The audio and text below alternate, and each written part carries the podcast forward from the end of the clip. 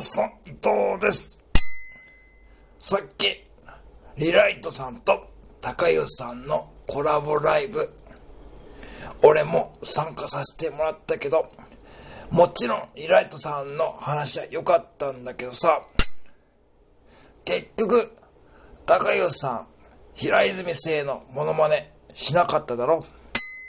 まあ、これについてはさ、アーカイブでみんな聞いてほしいんだけど、しょうがねえから、まず、高吉さんにお手本を見せてやるから、よく聞いてくれよ。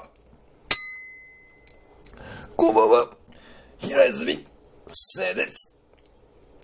違う。